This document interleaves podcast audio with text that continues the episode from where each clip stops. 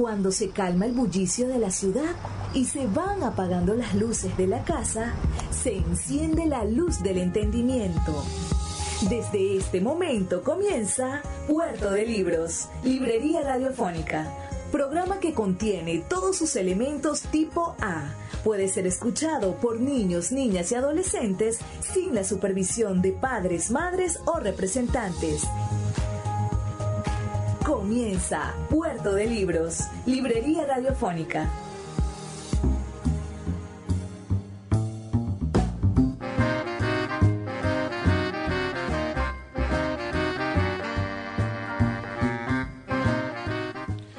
Bienvenidos a Puerto de Libros, Librería Radiofónica, este espacio que tenemos de lunes a viernes de 9 a 10 de la noche por la señal del 88.1 Radio Fe y Alegría de Maracaibo. Les habla Luis Peroso Cervantes, quien será su guía durante esta hora por este puerto, Puerto Franco, para zarpar a el mar de la imaginación, al océano del conocimiento, en estas embarcaciones maravillosas, místicas, geniales, que son los libros, estas máquinas del tiempo que nos permiten viajar más allá de nuestra época, a conocer lo que hombres de todas las áreas del mundo, de todas las geografías y de todos los tiempos han pensado, dicho, soñado y dejado para siempre en papel y ahora en pantallas. Y bueno, a través de estas ondas hercianas que llegan a sus radiotransmisores, radioreceptores. Ustedes también podrán disfrutar de los libros, de los libros en esta librería radiofónica que hacemos con tantísimo cariño para todos ustedes. Hoy estamos desarrollando nuestro programa número 50 se incluye un nuevo patrocinante a nuestro programa de radio. Le damos la bienvenida a los amigos de White Clinic y a nuestra amiga Albamar Zapata, quien es la, directora, la, la, encargada de esa clínica que se encuentra en el sector Amparo y que recomendamos ampliamente para que ustedes disfruten de bueno de una salud dental y bucal óptima es un espacio hermosísimo que está dispuesto para todas las familias. Ya van a escuchar ustedes los mensajes de nuestros anunciantes, que es lo siguiente. Hoy vamos a estar mm, teniendo un programa interesantísimo. Vamos a escuchar la voz de Aquiles Nazoa, leyendo la balada de Hans y Jenny, ese hermosísimo poema de amor del gran Aquiles Nazoa. Después vamos a estar escuchando un relato, un cuento, un cuento breve de la autora brasileña Clarice Lispector. El cuento Una gallina. Espero que les guste tanto como a mí me gusta ese cuento que ha vuelto a mi vida después de que me robaron el libro donde estaba. Y finalmente vamos a escuchar unos fragmentos del homenaje que le hicimos en el, hace un par de años al poeta Julito Jiménez. Vamos a escuchar dos de sus poemas, voy a leer dos de sus poemas y vamos a escuchar la voz del poeta leyendo su famoso poema Ay, amor, no fumes en la cama, que lo leyó durante el sexto Festival de Poesía de Maracaibo en el Museo Municipal de Artes Gráficas. Cada día un libro Puerto de Libros, Librería Radiofónica, por Radio Fe y Alegría, con todas las voces.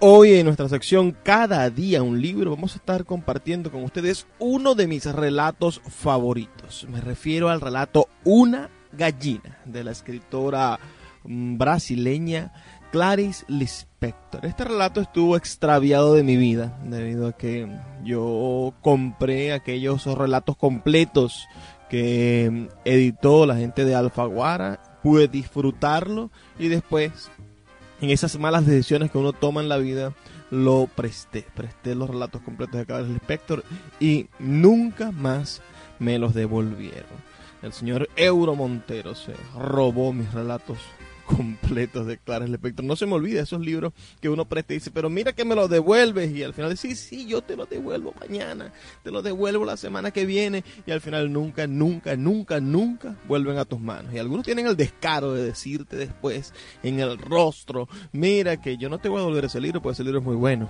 Son cosas que pasan. De todas maneras, de allí guardo con muchísimo afecto este este recuerdo y ahora otra vez realidad del relato Una gallina de Clarice Lispector, incluido, conseguido por azar en la revista nacional de cultura número 182. Allí, hojeando la revista nacional de cultura, nos encontramos con este estupendo relato que sin ninguna demora les voy a leer a continuación. Era una gallina de domingo. Vivía aún porque eran solamente las nueve de la mañana. Parecía calma. Desde el sábado se había encogido en un rincón en la cocina. No miraba a nadie, nadie la miraba. Aun cuando la escogieron palpando su intimidad con indiferencia, no supieron decir si era gorda o flaca. Jamás se adivinaría en ella un ansia. Fue, pues, una sorpresa cuando la vieron abrir las alas de corto vuelo, hinchar el pecho y en dos o tres lances alcanzar el muro de la terraza. Todavía tuvo un instante de vacilación, el tiempo justo para que la cocinera pegase un grito y enseguida estaba en la terraza del vecino, de donde, en otro desairado vuelo, alcanzó un techo.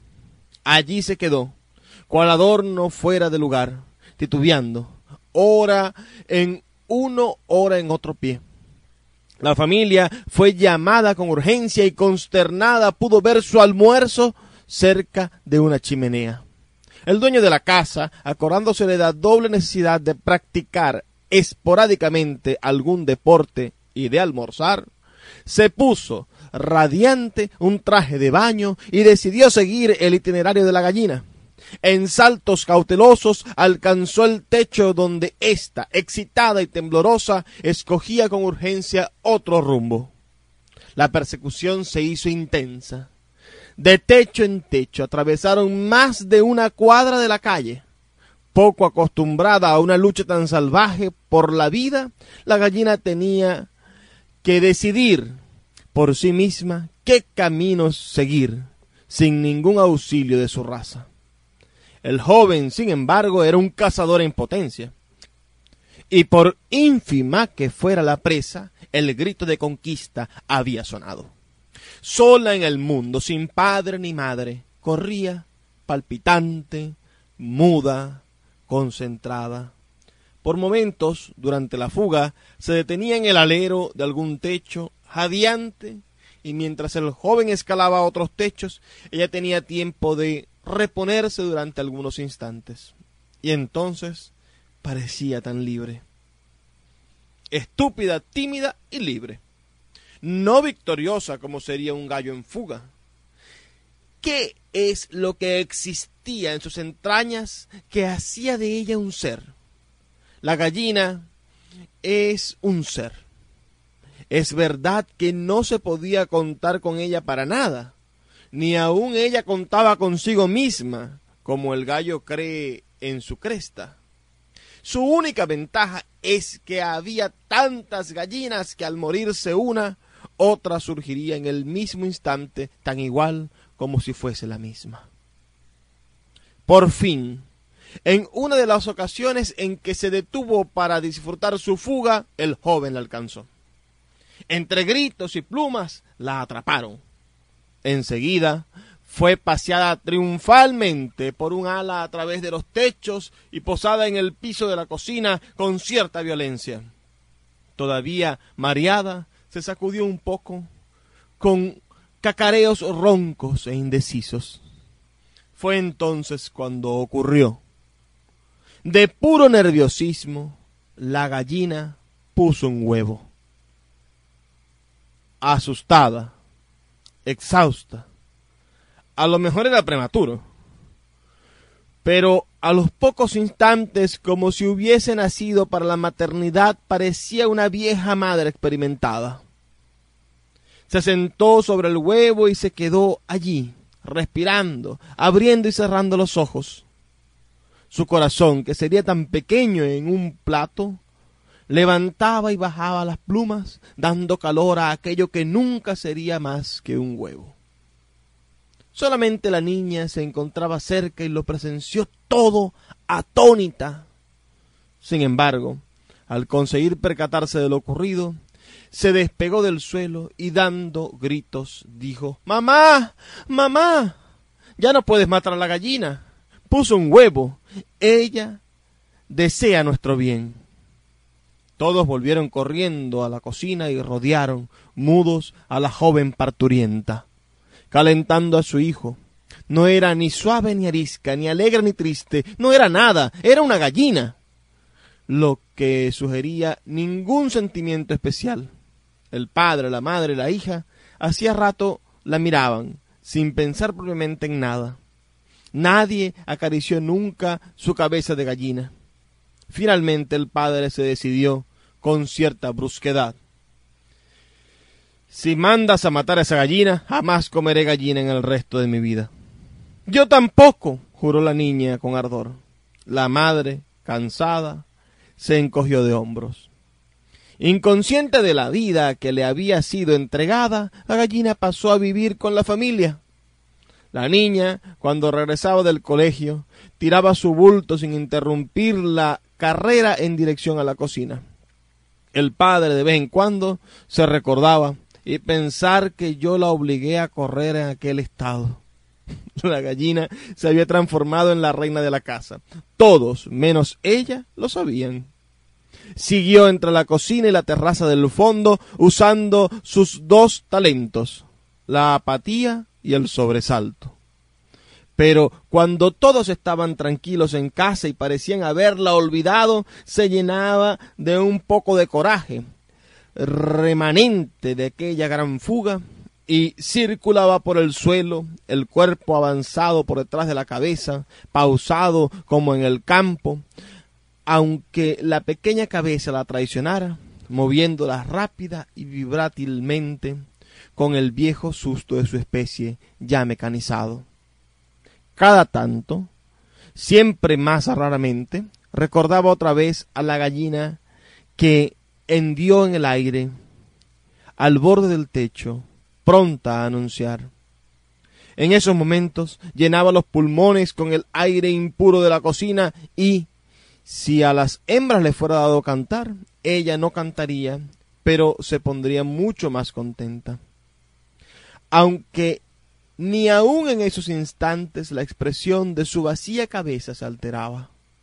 En la fuga, en el descanso, cuando dio a luz o picoteando maíz, era una cabeza de gallina, la misma que había sido diseñada al comienzo de los siglos. Hasta que un día la mataron, la comieron y pasaron los años. Escuchamos ese relato, Una gallina de Clarice Lispector, publicado por la Revista Nacional de Cultura de Venezuela en el año 1967.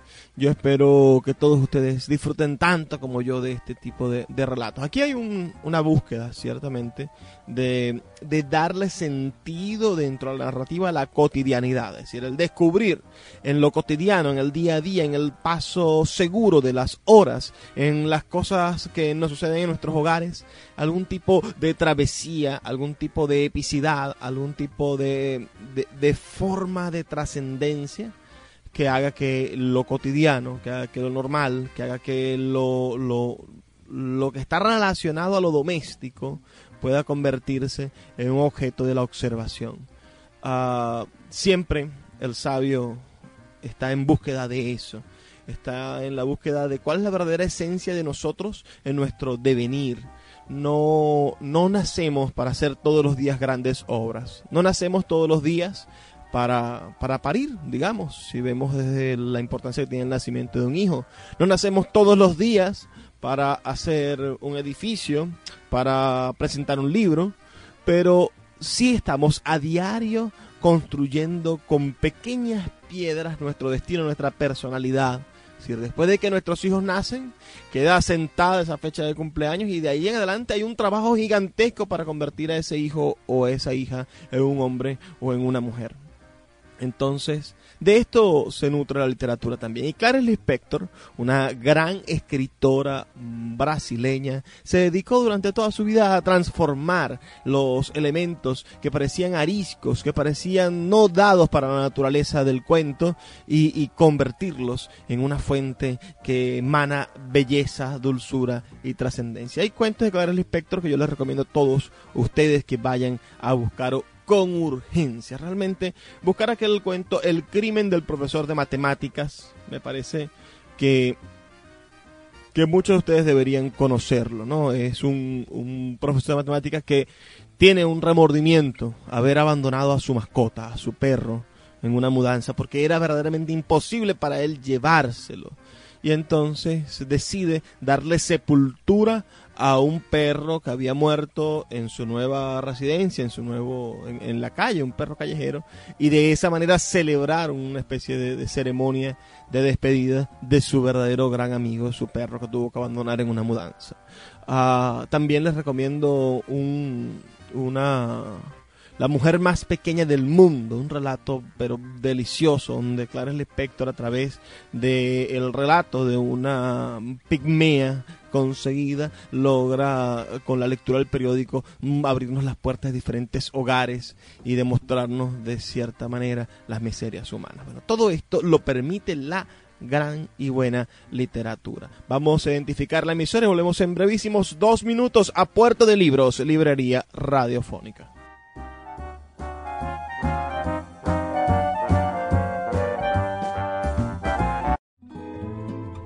Poeta Luis Peroso Cervantes le acompaña en Puerto de Libros, Librería Radiofónica, por Radio Fe y Alegría, con todas las voces.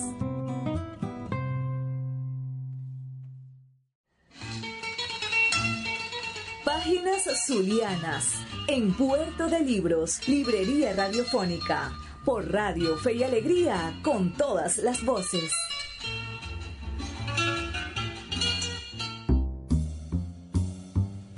Hoy en nuestra sección Páginas Zulianas estaremos hablando del gran poeta zuliano Julio Jiménez. Vamos a leer un poema de Julito Jiménez, de Julio Jiménez que nos agrada bastante y después vamos a tener la oportunidad de escuchar, bueno, en su propia voz algunos de sus poemas porque es importante tener la posibilidad de escuchar a nuestros poetas. Voy a leer para comenzar esta noche dedicada a Julito Jiménez, voy a leer Peticiones Osadas, poema que le da título a su primer libro. Tú dices saber tanto y tus dedos se apartan de mi impulsión. Dejaste todo, hasta un revés de mi alma por vivir de tus manos. Ya hiciste un poema con frases de uno mío, que siga el juego, puedes hacer con él un volantín. O haz un poeta descendiendo en paracaídas, tocando un acordeón sobre un parque de Mérida, la figura de un ángel con las alas intactas despierta más vehemencia. Haz un bosque de donde un viajero sale con tu imagen en mente y un ramillete de dulces laderas.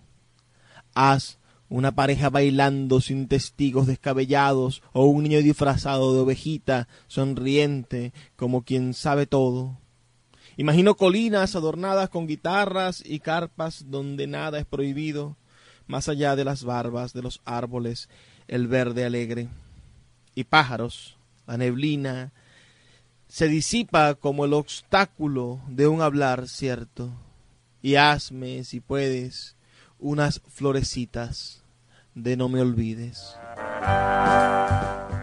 Bellísimo, bellísimo poema de el poeta zuliano Julio Jiménez, nacido en Ciudad Ojeda en el año 1951.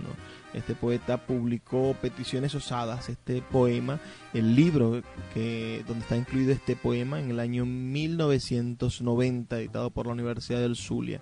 También fue autor de la antología Donde la boca que te busca, antología de poetisas zulianas del año 1994 y de la antología Atisbando Llamaradas, una antología poética de la costa oriental del lago de Maracaibo. En el año 2000 publica Contra Veneno de Ausencia, que es eh, su segundo poemario por la Secretaría de Cultura del Estado Zulia. Posteriormente, las ediciones El Otro, el mismo de Mérida, dirigidas por el poeta Víctor Bravo, le publican este tomo llamado Poesía, donde se reúne toda su poesía en el año 2007. Vamos a escuchar ahora quizás su poema más famoso en su propia voz. Vamos a escuchar Ay, amor, no fumes en la cama en la voz de Julito Jiménez.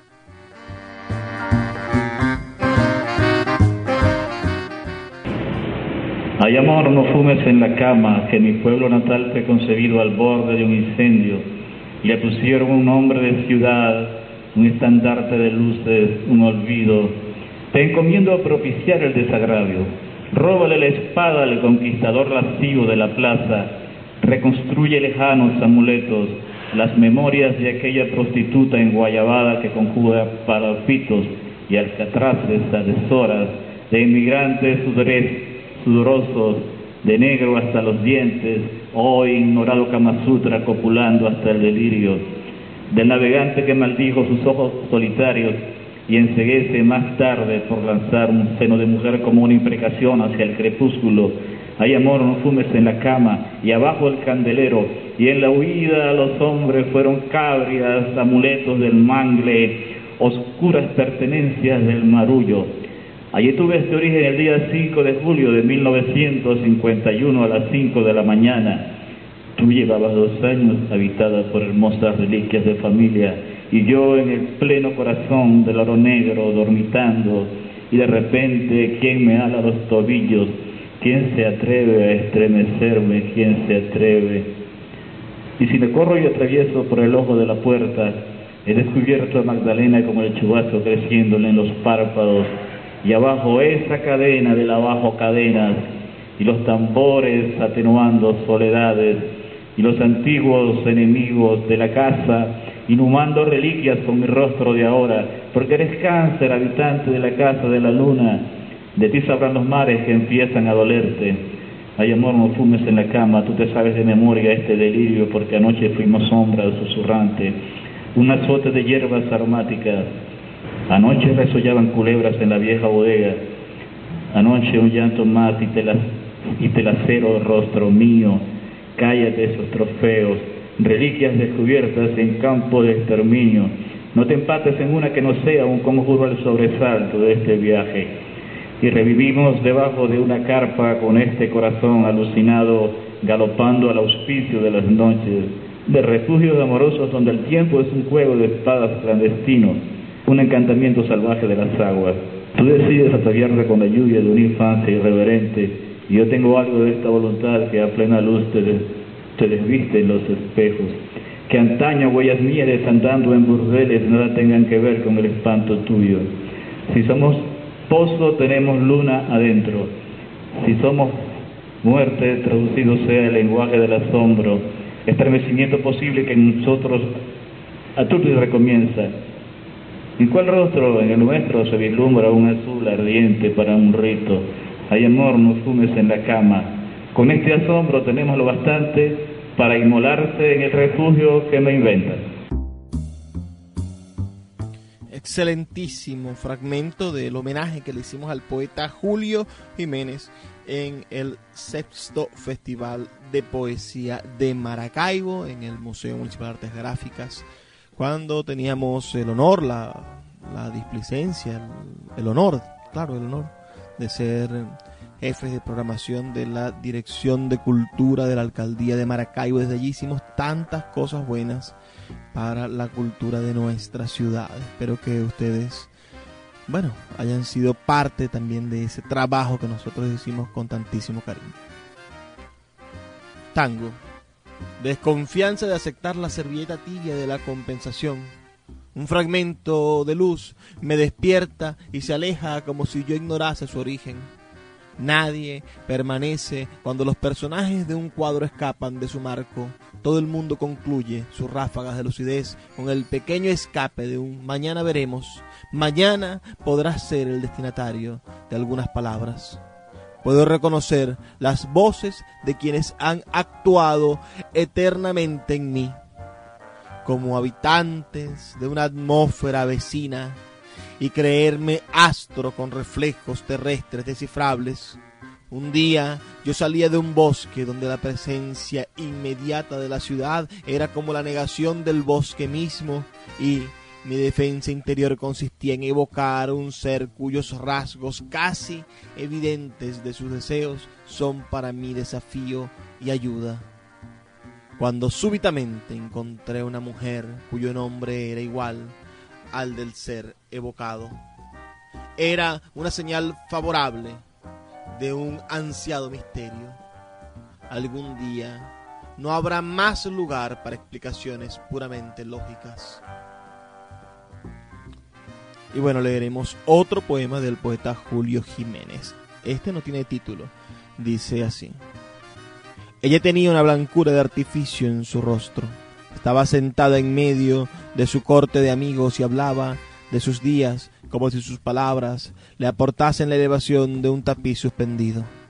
Hace años que no arrastro una cruz, una amargura más fuerte que el ajenjo yo soy la perra loba de un cazador.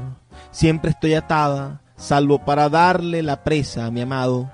A veces me toman por una aparición, por un trofeo en la cima de las ensoñaciones de otro. Eso te interesa, me dice un guardián de luciérnagas, descendido a propósito al borde de mi cama, para hacerme escapar de la pesadilla.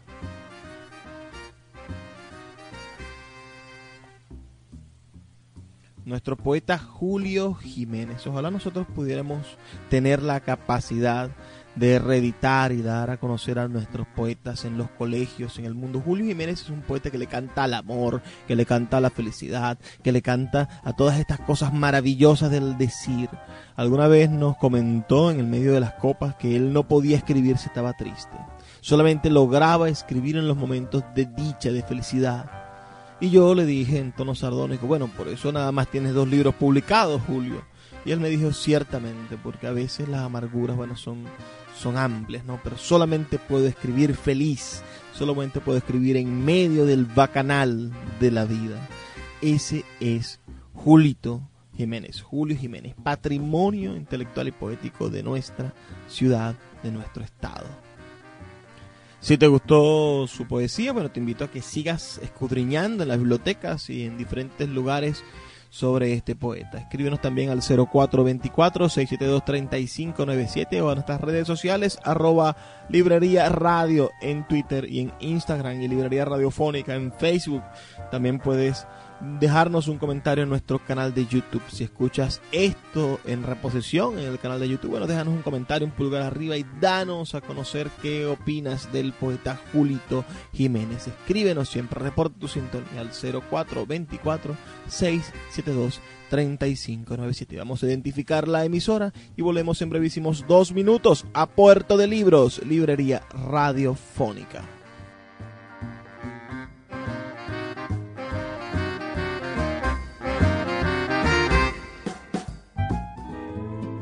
Poeta Luis Peroso Cervantes le acompaña en Puerto de Libros, Librería Radiofónica, por Radio Fe y Alegría, con todas las voces.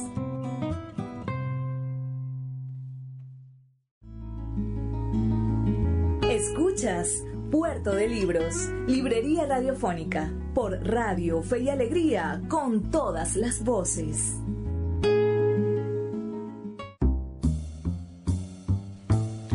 Hemos pasado una noche maravillosa en compañía de la lectura, de la literatura, de nuestra cultura, de todo esto que nos define como seres humanos. Hemos también vivido días difíciles últimamente, ¿no? Este mes de agosto ha sido un mes caluroso y no es extraño en estos días también ver a nuestra ciudad, nuestra amada ciudad, bueno, envuelta en esos vapores que producen la lluvia. A veces volteamos y ya empieza a llover. Y lo bueno es que todo se pone verde, que las plantitas se alegran, que los animalitos pueden tomar agua en la calle y que parece que, que, a veces Hidrolago, a veces Hidrolago se acuerda de ponernos agua también porque está lloviendo bastante en los embalses. Así que es un mes eh, diferente este mes de agosto, mes bueno, la gente buena nace en agosto. Mi cumpleaños es en agosto y el de muchas personas que yo quiero también es en agosto. No puedo olvidar tampoco el mes de octubre, donde nace mi hijo Luis Arturo, el, el 5 de octubre, cumpleaños mi bello hijo. Bueno, ustedes son mis compañeros en estas noches, estas noches de frías de la ciudad, estas noches lluviosas de la ciudad, estas noches también calorosas, estas noches con zancudos, estas noches sin electricidad.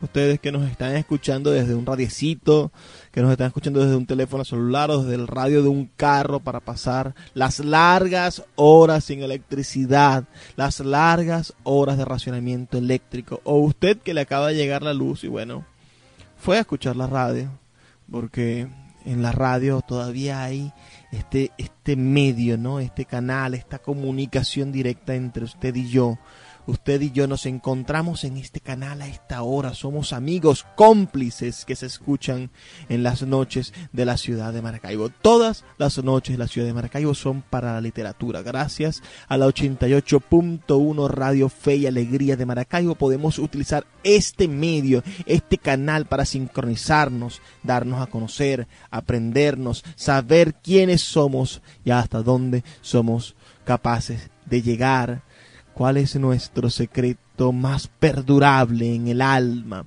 Todo esto lo sabemos, lo tenemos y lo olemos, ¿no? Está dentro de nuestra piel. Maracaibo es, en esencia, una ciudad monstruosamente maravillosa. El 24 de agosto, este 24 de agosto de, del año del año 2019 se cumplen 520 años del descubrimiento del lago. Quizás no nos gusta la palabra descubrimiento, ¿no? Porque bueno, había una profundísima y extensa población indígena del pueblo Añú cuando, cuando llegaron los conquistadores. Estos sí, conquistadores.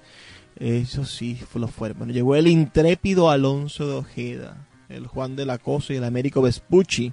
Llegaron al lago de Maracaibo, este lago que ahora nos pertenece a nosotros definitivamente. A, nosotros me refiero al crisol de las razas, a los negros, a los blancos, a los indios, a todos nosotros nos pertenece el lago de Maracaibo. A los zulianos nos pertenece el lago de Maracaibo. Yo diría que en exclusividad a los zulianos nos pertenece el lago de Maracaibo, al crisol que somos los zulianos, a esa mezcla que somos los zulianos. Por eso la invitación es para que ustedes, amigos, amen, digan, desdigan y conviertan la verdad de lo que son en, en eso, en, en el Zulia, ¿no? En este Zulia que tanta falta hace que, vuelva a rescatar sus valores y se dé cuenta de la importancia que tiene su identidad regional y su independencia cultural. Independencia cultural, qué buena frase. Nuestro pequeño encuentro de dos mundos. En el año 1499 llegaron los españoles, llegaron los españoles a estas aguas y tuvimos nuestro primer encuentro, nuestro primer encuentro de dos mundos. Allí Llegó el intrépido y se llevó, se enamoró de la India Isabel, esa primera malinche, esa primera mestiza, ese primer amor entre un hombre blanco y una mujer indígena. Todo esto bien narrado por el difunto doctor García MacGregor en su libro sobre Alonso e Isabel. Bellísimo. También en el himno de la ciudad de Maracaibo se encuentra inmortalizada esa, esa mezcla, ¿no? Eso que hace de Maracaibo el primer punto de encuentro, el primer matrimonio entre, entre las dos razas. El amor teje los encajes de la raza. Todo esto sucede en nuestra ciudad, en nuestra ciudad que podría ser un paraíso turístico, pero que lamentablemente es una especie de infierno cuando no tenemos electricidad, cuando los zancudos nos devoran, cuando explotan los transformadores, cuando fallan las estaciones eléctricas, nos convertimos en un infierno, nos tienen castigados realmente. Pero nosotros resistimos porque estamos aquí para resistir. Hemos resistido desde el año 1848 cuando se llevó a cabo la guerra de Maracaibo y Caracas, la Caracas gobernada por los monagas, tendieron sus armas, sus cañones y atacaron y masacraron a más de 5.000 jóvenes zulianos que lo único que pedían era que se respetara el pacto que había fundado la República de Venezuela y que Monagas había roto con el fusilamiento del Congreso. Y fuimos acribillados. Desde entonces el Zulia resiste los ataques de quienes deciden desde el centro del país en contra de los intereses y en contra de los beneficios, en contra de la comodidad y de la salud de nuestro pueblo. Pobre pueblo zuliano sometido a los intereses nacionales. Pobre pueblo zuliano cuyo petróleo y cuyos recursos naturales han asfaltado, con la fortuna de estos recursos han asfaltado y han construido el resto de las ciudades del país. Y estas son nuestras ideas ah, un poco radicales, pero ciertas y documentadas. Allí están documentadas las maneras en las que el Zulia y la producción petrolera del Zulia ha sido la más alta, de mejor calidad y la que durante más tiempo ha sido explotada a nivel nacional.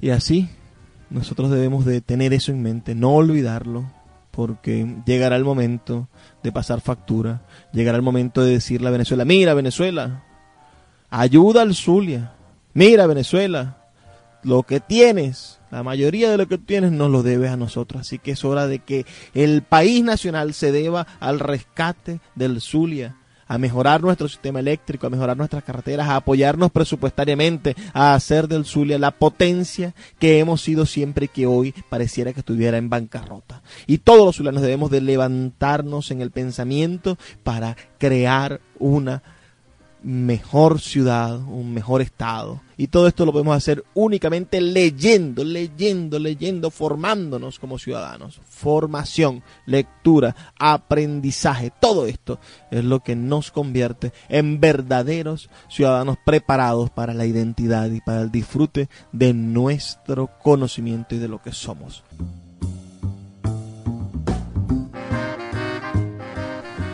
Hemos llegado al final de nuestro programa número 50. Agradezco mucho su escucha, que ustedes estuviesen allí para nosotros y nosotros para ustedes. Escríbanos al 0424-672-3597 dejándonos su opinión. ¿Qué les pareció el programa de hoy? Y síganos en YouTube, que están todos nuestros programas ya cargados para que usted pueda escuchar los otros 49 programas que hemos producido para todos ustedes. Gracias por escucharnos, por estar allí para nosotros. Y nos escuchamos el día de mañana.